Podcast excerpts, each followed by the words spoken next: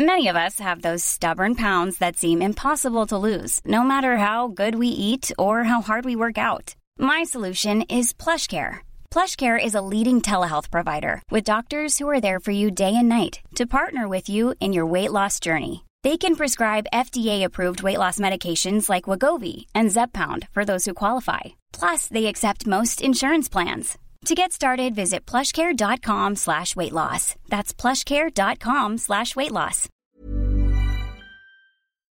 Primero vinieron los celulares a por los teléfonos de línea. Pero no me preocupó, porque teníamos un monopolio y celulares. Entonces Altavista y Yahoo nos quitaron las páginas amarillas. Pero no hicimos nada, porque éramos muy grandes. Luego llegaron los que ofrecían Internet por cable, pero los ignoramos, porque teníamos celulares y SMS.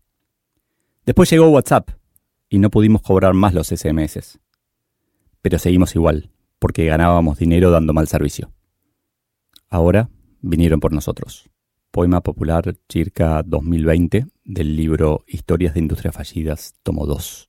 Este es el capítulo Intrapreneurship, el oxímoron del año, del libro Soy Solo.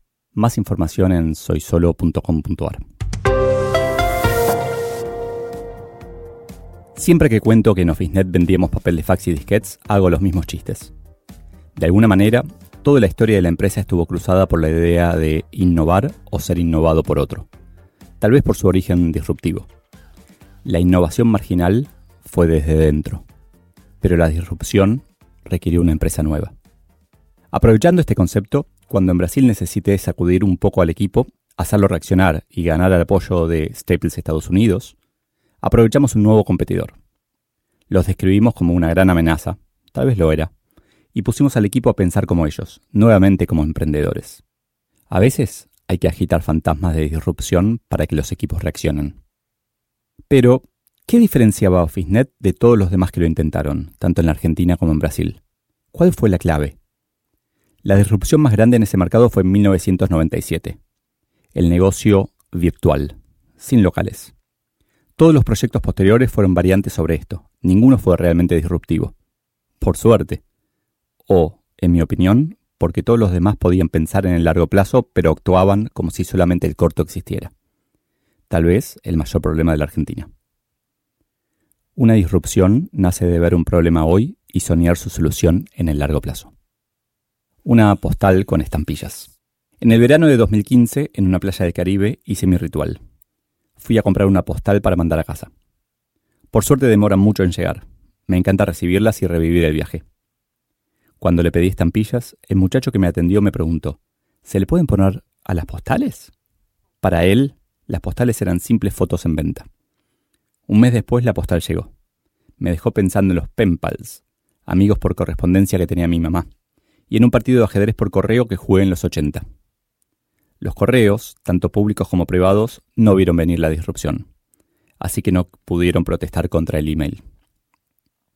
¿Se imaginan un mundo en donde los carteros evitaran el crecimiento del email? Ni los paseadores de perros se van a salvar. WAG es algo así como el Uber de los paseadores de perros. Cuando lo vi no podía creerlo. Y como eso, que no creo que me impacte, tengo un gato, vi miles de ideas novedosas desde un dron increíble, que no compré porque sé que lo voy a usar solo dos o tres horas por semana, hasta un bar para disfrutar con gatitos mimosos que están ahí, demostradas sus propiedades relajantes en el humano. El mundo está cambiando. Esa revolución es inevitable. Muchos, como los carteros o los fabricantes de papel de fax, vamos a tener que reinventarnos. Todo cambia, menos el hecho de que todo cambia. Para hacer las cosas más desafiantes, el cambio es cada vez más rápido. ¿Se puede reinventar desde dentro? En Ofinet estábamos siempre tratando de innovar. Inventamos proyectos tan ridículos en ese momento como comprar con códigos QR, o tuvimos uno de los primeros blogs corporativos. De alguna manera, además de nuestra visión, nunca nos sentimos cómodos en donde estábamos. Muchas veces el éxito de una empresa es su propia sentencia de muerte. ¿Por qué vamos a cambiar si eso funciona? Tanto el management como los sindicatos, los accionistas y los clientes quieren evitar perder lo que tienen. Por eso muy pocas empresas se reinventan en momentos de éxito. Para que exista un cambio se necesitan tres factores. insatisfacción, visión y proceso. Se suele decir que emprender es un 5% una idea y un 95% de transpiración. Combinando ambas fórmulas, mi momento nerd, diría que la idea es la visión, hacia dónde queremos ir, la solución a un problema. El 95% restante incluye un 15% de proceso, cómo hacerlo, qué paso seguir para crear esa innovación, pero la clave es el 80% restante, la insatisfacción. Si alguien está contento en donde está, no va a cambiar. Si un equipo se considera exitoso, va a sentirse satisfecho. No va a cambiar. Si en tu carrera estás cómodo, no vas a cambiar. I can't get no satisfaction. La clave es, si no hay insatisfacción, generarla. Por ejemplo, en un equipo exitoso, a veces conversando alcanza. A veces hace falta entender que lo que se logró no es suficiente, o que hay una amenaza por venir. El mayor generador de insatisfacción es el miedo a perder el empleo, pero requiere una extrema claridad para no generar parálisis. Por eso conviene utilizar otros caminos para que las empresas puedan renovarse. Equipo que gana, se toca, para que vuelva a ganar.